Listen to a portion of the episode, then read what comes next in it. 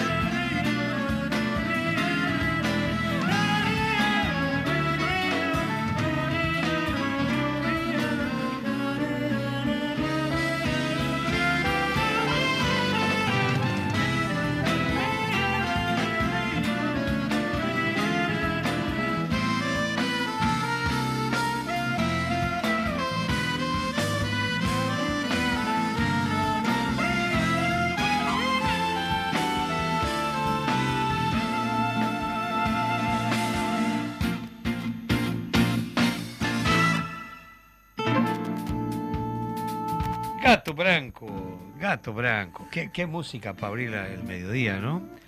Eh, mirá vos, este. Pero qué lindo, qué lindo. Bueno, eh, contento de andar de nuevo por acá en la vuelta. Este, mucho trabajo afuera y cosas personales que te quitan mucho tiempo, pero bueno, eh, el reencuentro con la audiencia siempre es muy cálido. Eh, así que muchas gracias por estar siempre allí acompañándonos y acá andamos después de un día muy especial ayer, una movida maravillosa de la gente, eh, donde se amplió en todo caso las propuestas y las necesidades de esa movilización formidable que, que no es un, festejo, sino una conmemoración. Exactamente. Este, eh, en un momento donde, por suerte, se ha conseguido un espacio mucho, mucho mayor que el, que el conquistado antes, pero queda mucho camino por hacer. Yo pienso que eh, el tema fundamental radica en, en, el manejo del poder, ¿no? Si no, para mí no es solo un problema de género, no es solo un problema de género. Para mí básicamente es un problema de poder. Quién maneja el poder, eh, porque si depende de la persona que esté manejando el poder, puede ser generosa, puede ser eh, dictatorial con sus eh, subalternos, ¿no? Entonces depende un poco de eso. Pero sí, la historia ha demostrado cómo se ha abusado del poder este patriarcal, ¿no? Sí, buenos días Eduardo, buenos días a la audiencia. También me encanta volver a tenerte por acá. Volvió el programa como a su, a su formato original, este, porque claro, hemos hecho el programa anterior, hicimos como una especie de mesa redonda con invitados, justamente este, aprovechando de que la, impronta, digamos, de, de, la presentación de las canciones y eso Eduardo la tiene como muy, muy dominada y muy, este, me parece que es un espacio propio de él, que lo podemos desarrollar este, también, pero eh, amerita que seas tú. Y tenés razón con respecto a lo del Día Internacional de la Mujer Trabajadora. Ayer estuvimos en la marcha con compañeras este, y compañeros del Sindicato Uruguayo de Actores. Allí estuvimos marchando en el lugar que nos correspondía, viste que eso nunca lo entenderé, ¿no? Esos lugares en la marcha, que son como, este lugar es para esto, para esto. Bueno, eso también le hace a una lucha justamente para seguir trabajando, para que seamos todas y todos iguales, y en el sentido que lo decías, la diferenciación justamente está en el poder, está en el capitalismo, está en el patriarcado, está en muchas cosas que naturalmente a veces las hacemos o las hacen los hombres en un vínculo de trabajo o en un vínculo de laboral o, nada, este familiar que, que, tengamos, así que la lucha eh, seguirá. Y bueno, si te parece, le damos la bienvenida a nuestro invitado del día de hoy. Con mucho gusto, con mucho gusto. Muy bien, lo, ah, lo vamos a presentar. De, Pando. de los pagos de Pando. Siempre me acuerdo aquella copla eh, anónima ya a esta altura, porque realmente folclórica se puede decir, porque ha conquistado el anonimato. Nosotros lo usamos en una canción que dice, Pando ya no es más Pando. Pando es una ciudad. Tiene agua corriente y electricidad. electricidad. Electricidad. Electricidad. Voy a tratar de... Espera un poquito, Gastón. Vamos con Gastón Hugo Colina y Gastón nos está visitando, va a estar todo el programa con nosotros intercambiando. Él es ideólogo y creador, organiza eventos deportivos y sociales que sabemos que en una ciudad como la ciudad de Pando o cualquier otra ciudad del interior estas cosas se dan mucho, ¿no? Que uno este, tiene que estar en vínculo permanente con sus pares, con la sociedad y con su territorio. Y el tema que vamos a estar desarrollando hoy este, es sobre el proyecto que tenés tú, que es una antología que se llama Agrupando Sueños, que ya vas a estar contándole a la audiencia y que ha ganado, este, bueno, que has ganado varios premios y en el que se destaca Río de Silencio. ¿Está bien así? Río de Silencios. De Silencios con las heces. Y eso que sos del, que somos, bueno, el tema yo el tema de las heces a veces me los como porque soy del interior. no, pero no todo el interior, eh, no todo. Pero viste que algunos, viste, la zona la zona este, de Roche, Maldonado son muy muy prolijos con el lenguaje. No va a comparar con en, Tacuarembó no comemos las R y las S. Y las S. Todo, ah, ahí se En Rifera apretamos la V y en Archigas la T. Archigas. Muy por el ¿Cuándo es que viniste y cuándo es que te los vas? Bueno, muy bien, bienvenido Gastón. Bueno, muchísimas gracias. Para mí es un honor y, y incluso ignoraba que iba a estar con Eduardo Larraná. ¿Cómo que Este, ignorabas? eh, claro, porque... ¿Eh? Es no- uno de los no- conductores del no programa. sabía exactamente cómo era la cosa. Y bueno, sí, este... eh, La raíz de la cosa es que soy peluquero. Y de caballeros. Ah. Y de caballeros. Entonces, en las peluquerías se tejen muchas cosas. Ah, Ah, se Es hablan donde de se muchas sabe cosas, todo. donde- Bueno, fue lo que siempre traté de evitar. ujú. Ese tema de hablar de cosas. Pero, pero yo si qué la sé. gente igual te habla. ¿no? Eh, Y bueno, eh, eh, si escuchás. le prestás el oído te sigue hablando de alguien que no te interesa y si ve que no le prestás el oído no te habla de otra cosa. Ajá. Bueno, una peluquería que tuvo un, un historial impresionante porque en plena dictadura nos reuníamos al oscuro en la parte de arriba, en la clandestinidad, por ejemplo, eh, para ver qué se podía hacer, por dónde podía eh, tejerse la cosa. Y después, indudablemente, eh, visitado por un montón de gente que, que escribe, que hace deporte, que esto, que lo otro. Bueno, y, y- hacemos todo esto y no lo hacemos. ¿Cómo, cómo es que, que esto ocurre? Entonces empezó por la parte deportiva, este, empezamos a practicar atletismo, a traer chiquilines que querían correr y que no sabían con quién nuclearse, y ahí surgió la, agrupación de atletas de Pando. Bueno, ahí organizamos la travesía atlética de Pando, la media maratón canaria que largábamos ahí en el Club Ciclista Fénix y llegábamos a Pando corriendo. Después también cantantes. ¿Y qué hacemos? Hay un montón de chiquilines que quieren cantar aquí y allá y que los llevan a cumplir. Vamos a hacer el cantapando. Hicimos cinco cantapandos en el que ganó gente muy importante como Marcelo Kirke, como eh, Milano, eh, Julio Busquiazo, que es un cantante de tango importante. Entonces, este, también escritores. Yo le llamo escritores al que escribe, lectores al que lee.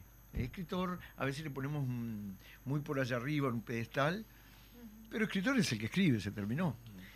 Entonces, eh, habíamos un montón de personas ahí que, que escribimos y que no teníamos la forma de llegar al público, porque era muy caro de pronto para uno solo. Entonces, bueno, ¿y qué pasa si hacemos una antología? Y ahí surgió Agrupando Sueños. Entonces, más de 45, soy muy desordenado, podía haber sacado la cuenta, Permítame. Podía haber traído ¿ese es los nombres. Muy bien.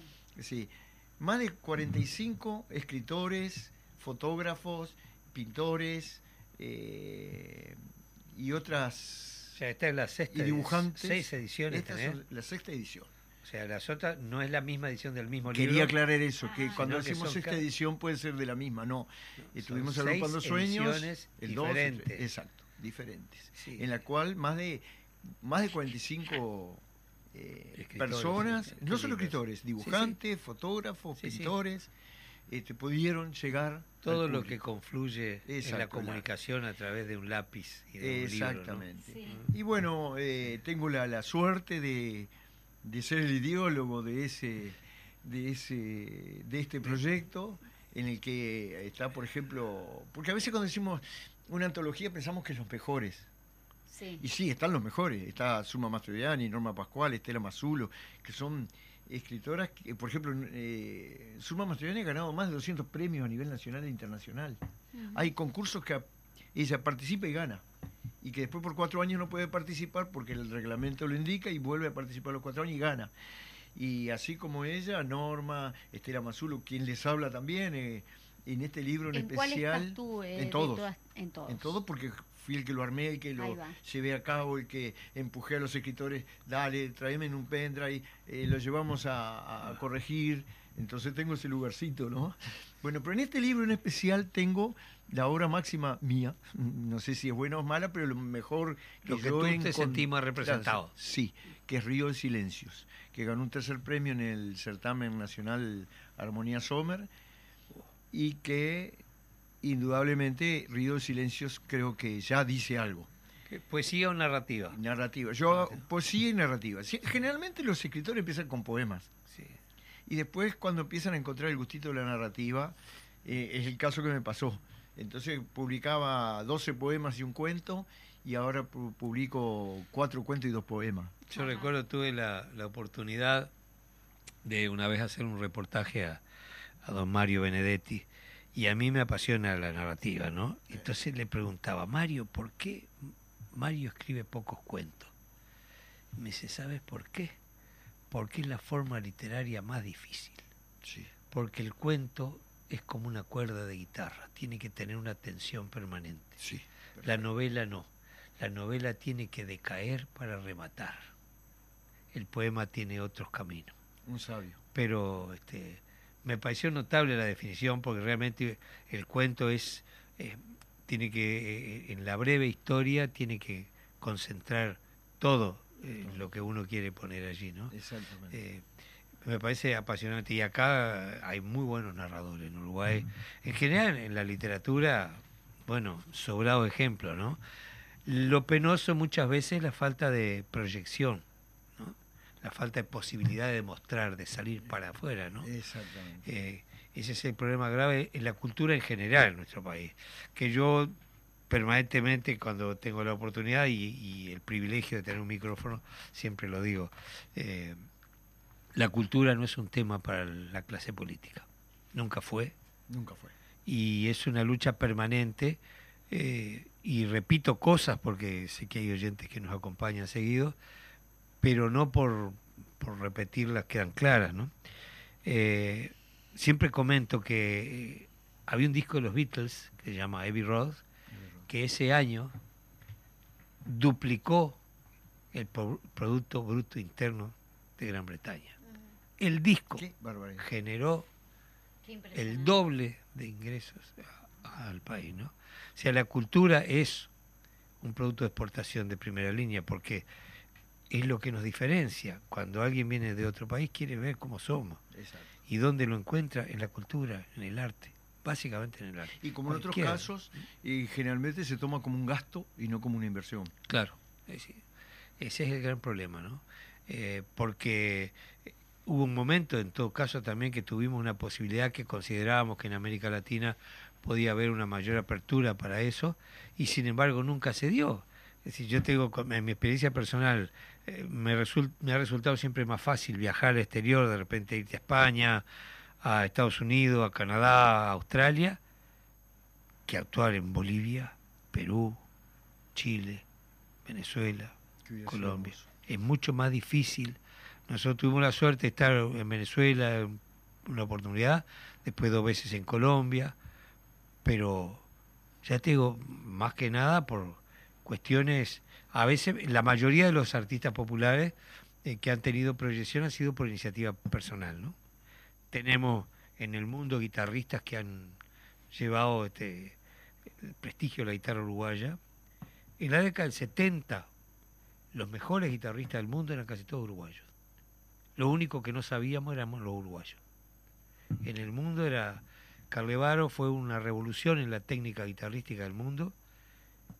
Nosotros tuvimos, tenemos un monumento a Carlevaro en Punta Carreta, a unos pocos metros del monumento a Zorrilla San Martín, y casi nadie sabe qué es eso. Se demoró, me acuerdo, cinco años en poner la plaqueta, que era lo único que tenía que poner las autoridades del momento. Lo único, pues todo lo demás gasto había corrido por parte de, del sobrino nieto de Abel, que fue el que elaboró la escultura, Giorgio Carlevar, un gran escultor. Entonces vos decís, ¿pero por qué? Cuando tenés la posibilidad de proyectar tu país con los que son verdaderas banderas, ¿no? El deporte es otra herramienta. Allí sí tenemos un buen lugar. Tenemos la suerte que nuestros jugadores de fútbol han logrado una proyección a nivel internacional pero también en otros deportes. Sin embargo, es el fútbol el único que tiene una presencia relevante. ¿no? Tema de mercado. Sí, porque es un concepto todo mercantilista, ¿no? Y así hay términos que son aberrantes, ¿no?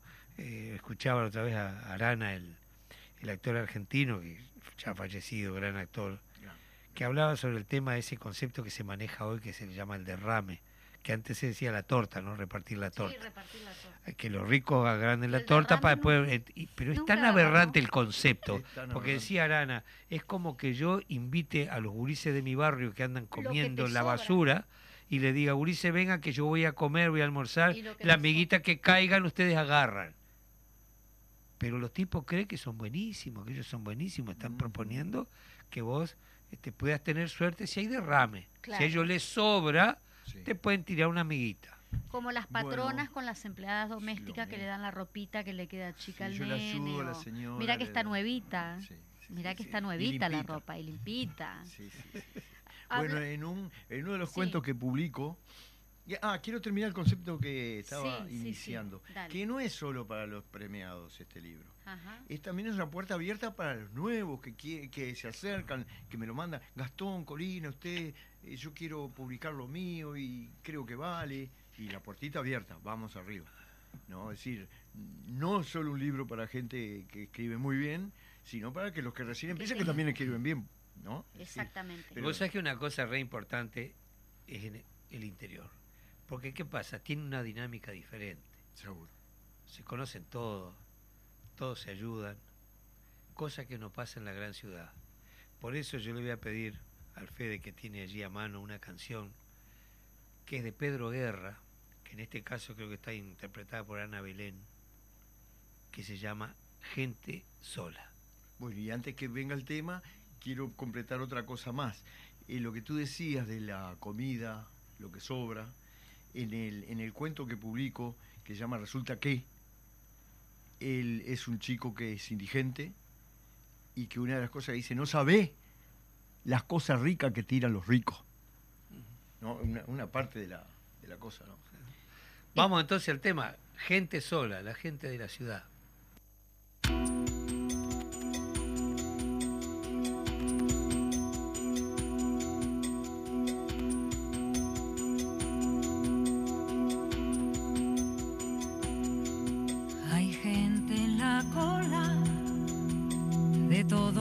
Cines,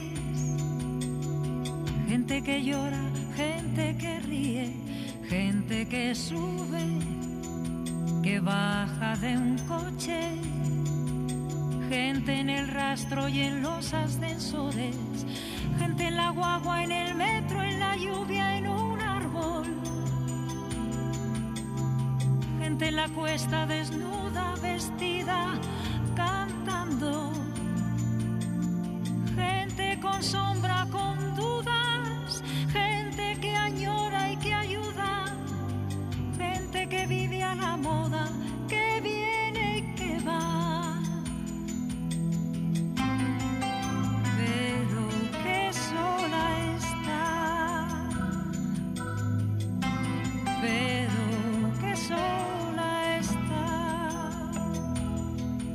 Hay gente que sueña, que abraza a otra gente,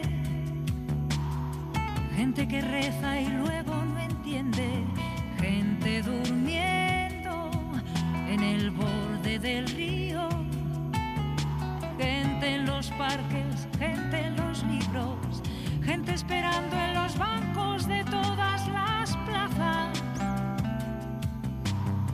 gente que muere en el borde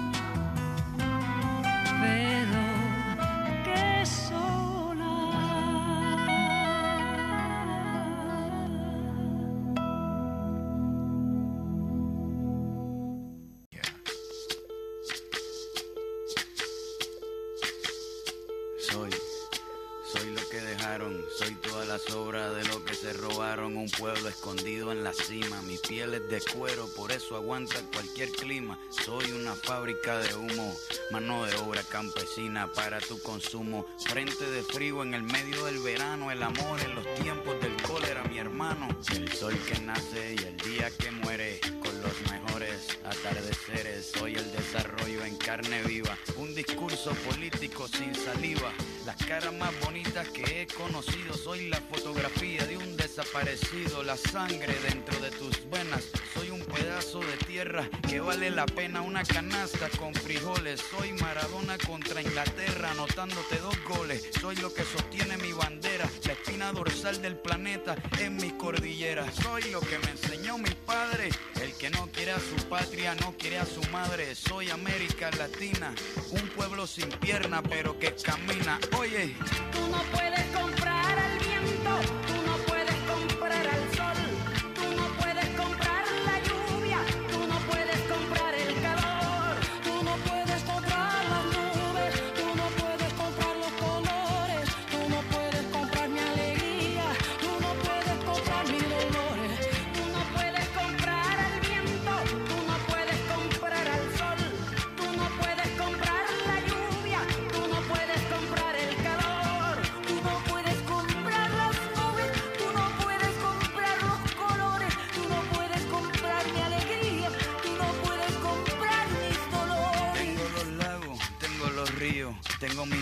pa' cuando me sonrío, la nieve que maquilla mis montañas, tengo el sol que me seca y la lluvia que me baña, un desierto embriagado con peyote, un trago de pulque para cantar con los coyotes, todo lo que necesito.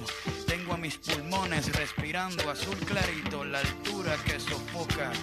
Soy las muelas de mi boca, mascando coca. El otoño con sus hojas desmayadas, los versos escritos bajo la noche estrellada. Una viña repleta de uva, un cañaveral bajo el sol en Cuba. Soy el mar Caribe que vigila las casitas, haciendo rituales y agua bendita, el viento que peina mi cabello. Soy todos los santos que cuelgan de mi cuello. El jugo de mi lucha no es artificial porque el abono de mi tierra es natural. Tú no puedes comprar el viento,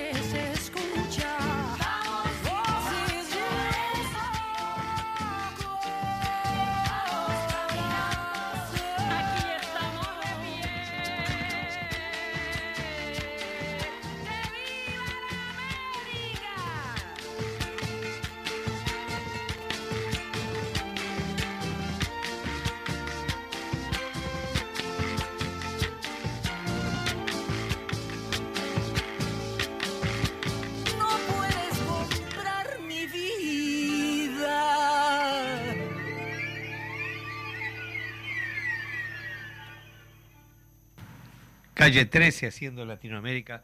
Aconsejo a quienes no hayan visto el video de esta obra que se llama eh, Latinoamérica, es maravillosa. Allí van a ver a Susana Vaca, una de las grandes cantantes latinoamericanas, peruana.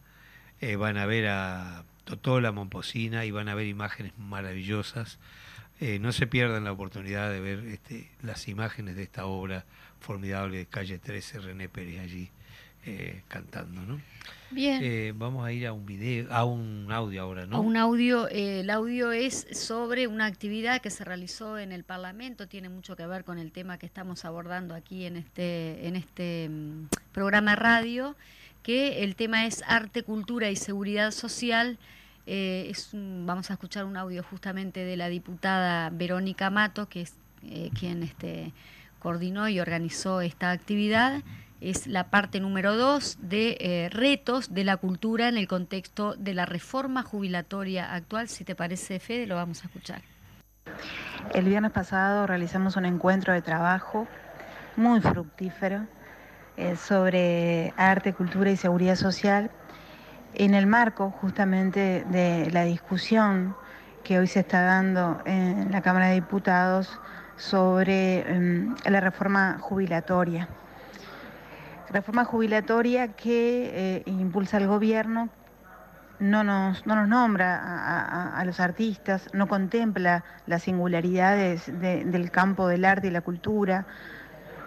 Uno puede pensar que es, que es una comunidad homogénea y no lo es. Son áreas, por ejemplo, que, que son bien distintas a las trayectorias, eh, desde el punto de vista incluso de- del uso de su cuerpo. Pensemos em, en las bailarinas, los bailarines, em, eh, en los actores, las actrices, más que nada pensemos en, eh, en las mujeres también en ese sentido, que cuando son madres eh, se les impide muchas veces eh, el trabajo. Fue una de las cosas incluso que, que- se habló en, en una de las mesas eh, por parte de, de- ADU, la Asociación de Danza del Uruguay, cómo las bailarinas se les solicitaba en algunos lugares de trabajo que postergaran su maternidad porque, bueno, eso les impedía trabajar y a su vez sus cuerpos se modificaban, eh, etcétera.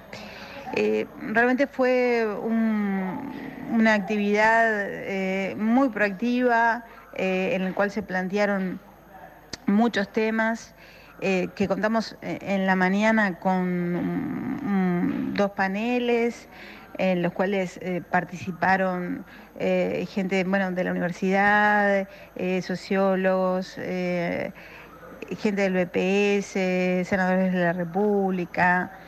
Y bueno, en la tarde nos quedamos con, con las mesas de trabajo para, para pensar eh, en esta idea de, bueno, si, si la seguridad social es un derecho o es un privilegio y, cuáles son las alternativas, cuáles son los retos, los desafíos que, que tenemos las y los trabajadores de, de las artes y la cultura eh, en el marco de la reforma mm, jubilatoria que hoy se presenta. El tema de la cultura siempre genera discusiones. Eh, Yo quiero contar una anécdota que hace un tiempo eh, fui a Salta y yo quería ver a mi amigo eh, Chacho Chenique, uno de los integrantes del dúo salteño, uno de los mejores dúos de la historia de la música latinoamericana. El Chacho salteño y yo llegué a Salta y, y busqué los contactos para encontrarlo y me dice la encargada de cultura de la, de la provincia, dice, mire, usted no va a ver a su amigo, pero usted va a quedar muy contento. Su amigo fue llamado desde Buenos Aires para recibir un premio de la Nación. Y acabamos de recibirle el informe y la autorización para aumentarle la jubilación. Cada premio que un artista recibe Ah. genera un aumento de la jubilación. Que Porque de algu- repitan acá. Porque de algún modo yo pienso que vos podés de repente eh, como músico trabajar 50 años en un boliche, te jubilás, bueno. Otra cosa es las personas que generan una imagen del país, una que toman una relevancia representativa de la identidad de su pueblo, ya sea en cualquiera disciplina. Cu- Y cada premio de alguna manera es este, el reconocimiento eh, que se traduce en este tiempo, en esto, en este sistema que vivimos, en un apoyo económico para poder seguir profundizando en su carrera, ¿no? Lo cuento como anécdota porque capaz que algún diputado avesado se le ocurre la posibilidad. Copiar. No, porque de- no hay presupuesto. Ah, bueno. No hay sí, presupuesto para eso. Bueno, eh, eh, ese era el cuento que yo quería hacer. Eh, Vamos a mandarle un abrazo muy especial ah, a Hugo Dávila, que sabemos que nos escucha, compañero de Pando, eh, ahí en su cantina, eh, lo de Hugo, que pueden pasar por allí, que van a encontrar una buena copa siempre en el mostrador allá en Pando. Así que un abrazo eh, a este compañero, poeta, autor de muchas canciones en la música popular, y muchas gracias por acompañarnos siempre. sí. Muy bien, le además mandamos, no es lo de Hugo, es Lo lo, del del Hugo. Hugo. Lo del Lo Hugo.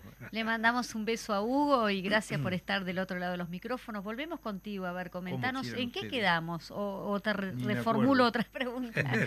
Pasamos a otra pregunta. No, ¿cómo surge esto el libro? no Porque estábamos mirando la tapa, la- las ilustraciones, son muy, muy buena la ilustración. Es un ave fénix, es una mujer con, con los brazos extendidos hacia arriba, Sus como si fueran alas, y las alas son libros. Exactamente. O Bueno, las páginas libros de abiertos, los ¿no? Esa- exactamente.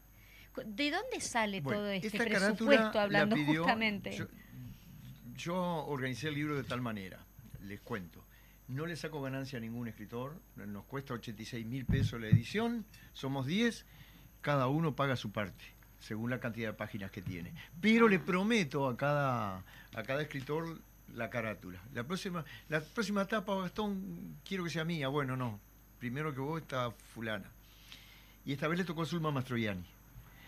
¿Qué pasó? En el interín del último, de Agrupando Sueños 5 y 6, falleció la señora que está en la contratapa, Rosana Aicardi, una escritora divina, una dulce, una mujer que nos ayudó muchísimo, muy fina escritora, y este libro lo decidimos hacer en honor a ella. Es decir, casi todo lo que tiene en la, en la tapa, en la contratapa, en, la, en las solapas, incluso hay un poema muy lindo escrito por Zulma Mastroianni a ella. Y el ave fénix es ella. Ahí va. Eh, Entonces, este, ahora pues, la próxima etapa me toca a mí. Está, Eh, ¿Está a la venta el libro? ¿Dónde se puede encontrar? Bueno, eh, cualquiera de los escritores que están allí, de Pando, incluso hay gente de la costa, pues son de Pando pero se mudaron para la costa, se nos fueron, este, pueden perfectamente contactarse con ellos y se lo compran. Pero yo les daría un, un número de celular, 097 Anotar, 110 después lo repetimos. 459 097 110 459 se comunican conmigo. Según de la zona que sean, yo se los paso allí a... Bien. a- Mirá qué curioso, acá aparecen la foto de 15 personas que participan, supongo que son las que integran ese Exacto. libro. Cuatro hombres, todas las Cuatro. demás mujeres.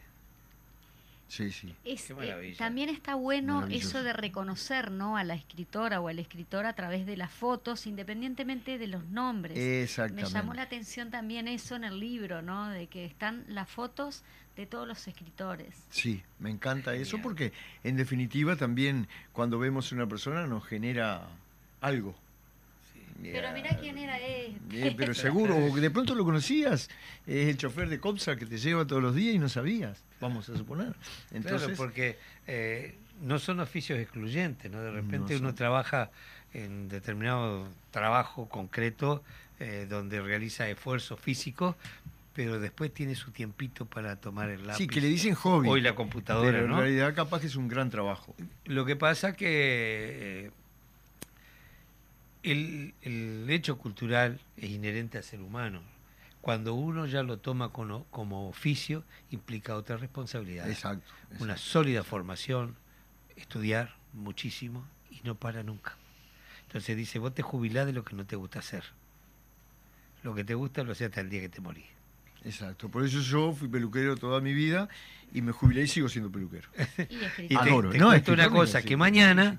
vamos a recordar una de las grandes figuras Por favor. cumpliría 87 años, nuestro querido compañero Alfredo Citarrosa, y yo le voy a pedir a Fede ahí que ponga esa milonga, este, esas diez décimas que él- con la que él saluda al pueblo argentino. Diez segundos antes, si me das tú, ¿Cómo te no? cuento. Resulta que mi madre iba a un templo de Umbanda. No, no soy un bandista, no, No creo, importa, pero mi madre, yo era un niño. Y me llevaba ahí a. Lima y Piedra Alta. Entonces, los niños nos íbamos afuera del templo a jugar en la vereda porque no nos interesaba mucho. nada. Entonces uno me dijo, ¿querés conocer a Alfredo Citarrosa? En ese momento solo se conocía Milonga para una niña. Eh, sí, fue la primera obra que, Exacto. que trascendió. Dice, ¿querés? ¿Y dónde está? Ahí en el boliche de la esquina. No, ¿qué va a estar Citarrosa en el boliche de la esquina? Porque claro, es lo que idealizamos. De lo... Entonces, dice, vení, lo mirás. Y fui, lo quedé mirando y me pareció que era el del... El del disco. El, del disco. Y de pronto dijo, quiero, vale cuatro, sí. El truco siempre, siempre jugó. sí. Gran jugador de truco. Nunca lo vi ganar. Yo, Una vez le ganamos con. Carrero seis partidos seguidos. Malísimo estaba. Mm. Cambiaba de silla, daba la- la- los vasos, Tendría todo, cualquier cosa. Le ganamos igual. Confeccionaba una Ah, canción. Pero le encantaba, le encantaba jugar al truco. Igual te echaba la falta con cuatro, ¿viste? Sí, sí, Cuando sí. se aburría, yo hago lo mismo. Así que, Divino, no, Carrero no. se me enoja, Carrero no quiere perder ni a la bolita. Entonces, si yo a veces. Yo hago lo no, mismo en el claro, no me hagas eso.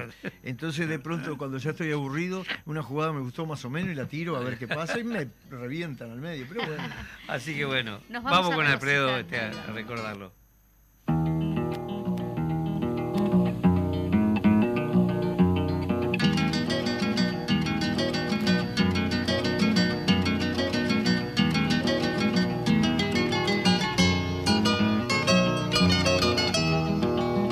Allá en mi pago hay un pueblo que se llama No me olvides. Quien no conozca que cuide su recuerdo como gema. Porque hay olvidos que queman y hay memorias que engrandecen. Cosas que no lo parecen, como el témpano flotante. Por debajo son gigantes sumergidos que estremecen.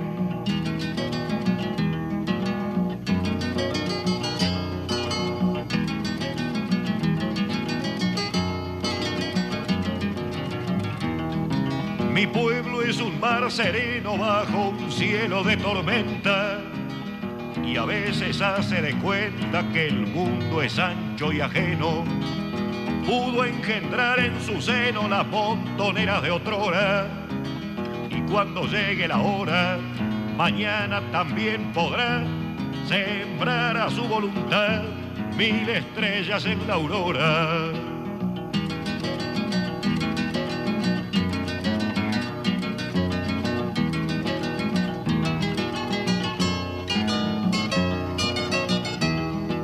Hay cosa más sin apuro que un pueblo haciendo la historia. No lo seduce la gloria ni se imagina el futuro. Marcha con paso seguro, calculando cada paso, y lo que parece atraso suele transformarse pronto en cosas que para el tonto son causa de su fracaso. Mi pueblo no es argentino, ni paraguayo, ni austral. Se llama pueblo oriental por razón de su destino pero recorre el camino de sus hermanos amados, el de tantos humillados, el de América Morena, la sangre de cuyas venas también late en su costado.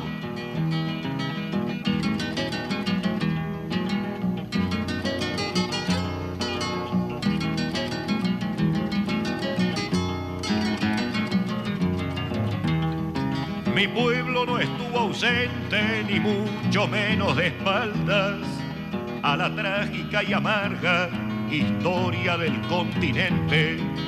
Fuimos un balcón al frente de un inquilinato en ruinas, el de América Latina, frustrada en malos amores, cultivando algunas flores entre Brasil y Argentina.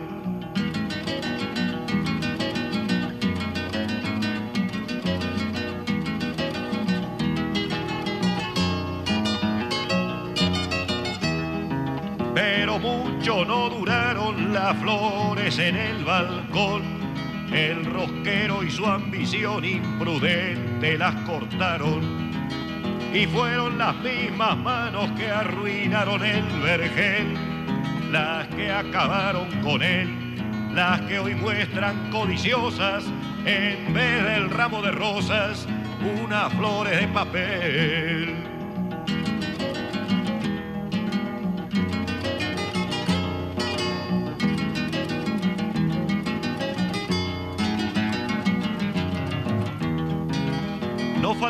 Bobalicón nostálgico del jardín, pero entre todos el ruin es el que trajo al ladrón. Ese no tiene perdón. Si protegen sus ganancias, la decencia y la ignorancia del pueblo son sus amores. No encuentra causas mejores para comprarse otra estancia. Ese sí, no es oriental, ni gringo, ni brasilero. Su pasión es el dinero porque es multinacional. Mentiroso universal desde que vino Hernandarias, piensa en sus cuentas bancarias, ponderando a los poetas que hacen con torpes recetas canciones estrafalarias.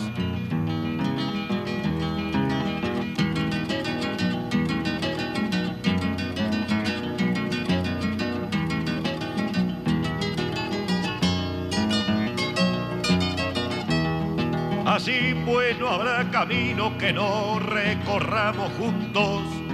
Tratamos el mismo asunto, orientales y argentinos, ecuatorianos, fueguinos, venezolanos, cusqueños, blancos, negros y trigueños, forjados en el trabajo, nacimos de un mismo gajo, del árbol de nuestros sueños.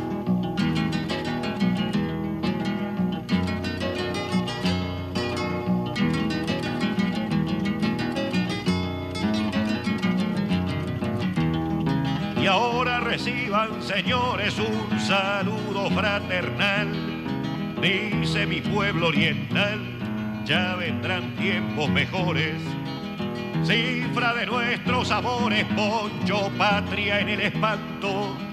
De mi pueblo y sus quebrantos, no les puedo conversar, solo les quise entregar su corazón con mi canto.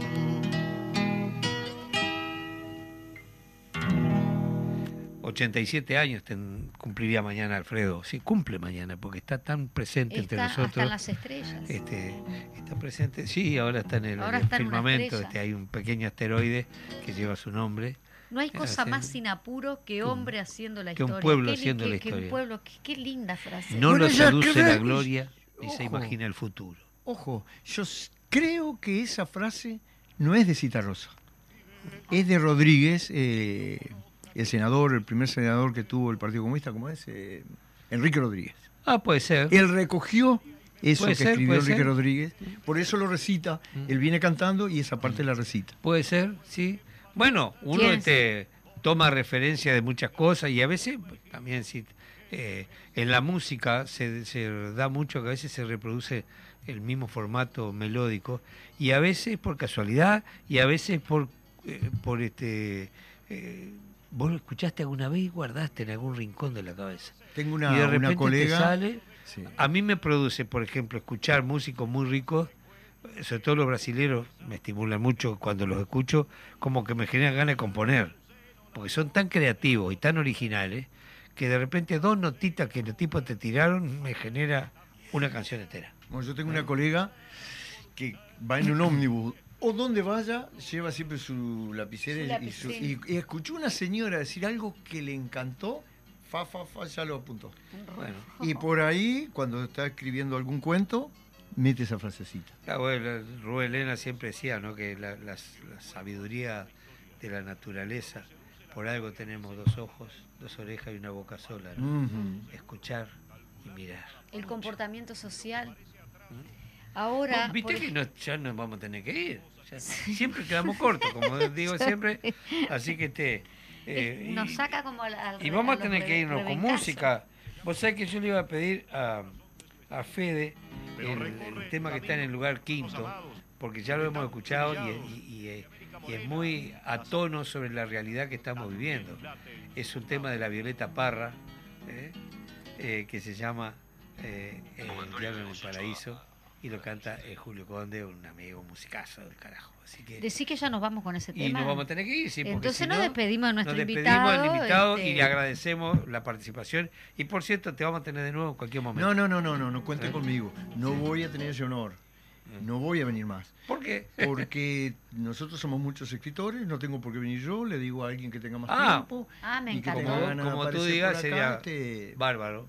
Total. Muchas Van a gracias decir por- lo mismo que puedo decir yo. Un gustazo. Gracias, bueno, Gastón, por abrazo estar y- grande a toda la audiencia. Gracias, Fede, como siempre. Bueno, muy Nos bien. vemos. Nos vemos. Chau, chau. De un inquilinato en ruinas. Convocatoria que habíamos hecho a, la Comisión de Diputados.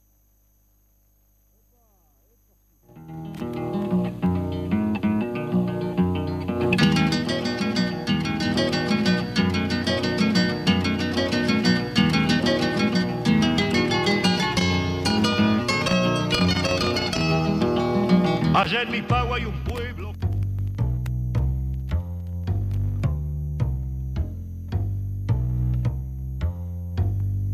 El hombre se come el pasto, el burro los caramelos, la nieta manda al abuelo y la sota al rey de bastos.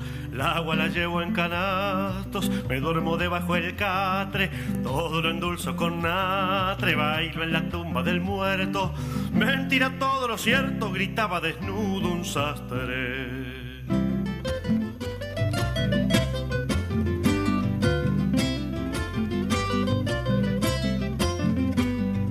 Los pajes son coronados los reyes riegan el piso, el diablo en el paraíso y presos van los soldados. Se premiaron los pecados, fusilamiento de jueces, en seco nadan los peces, será un acabo del mundo cuando en los mares profundos las arboledas florecen.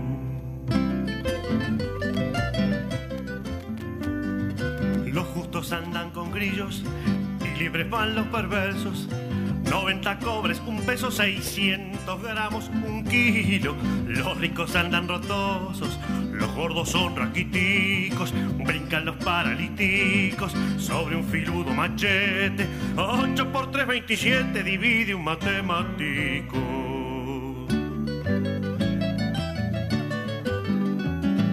De asiento tienen el piano, tocan música en la silla Caín es la maravilla para el Abel de su hermano. Camina con las manos, los santos son pendencieros, bendicen a los rateros. Se acuesta el perro en la cuna, debajo la blanca luna, el bebé muerde al rondero. Aquí termino el ejemplo, fue por el mundo al revés, y con la veña de usted a un teatro lo llaman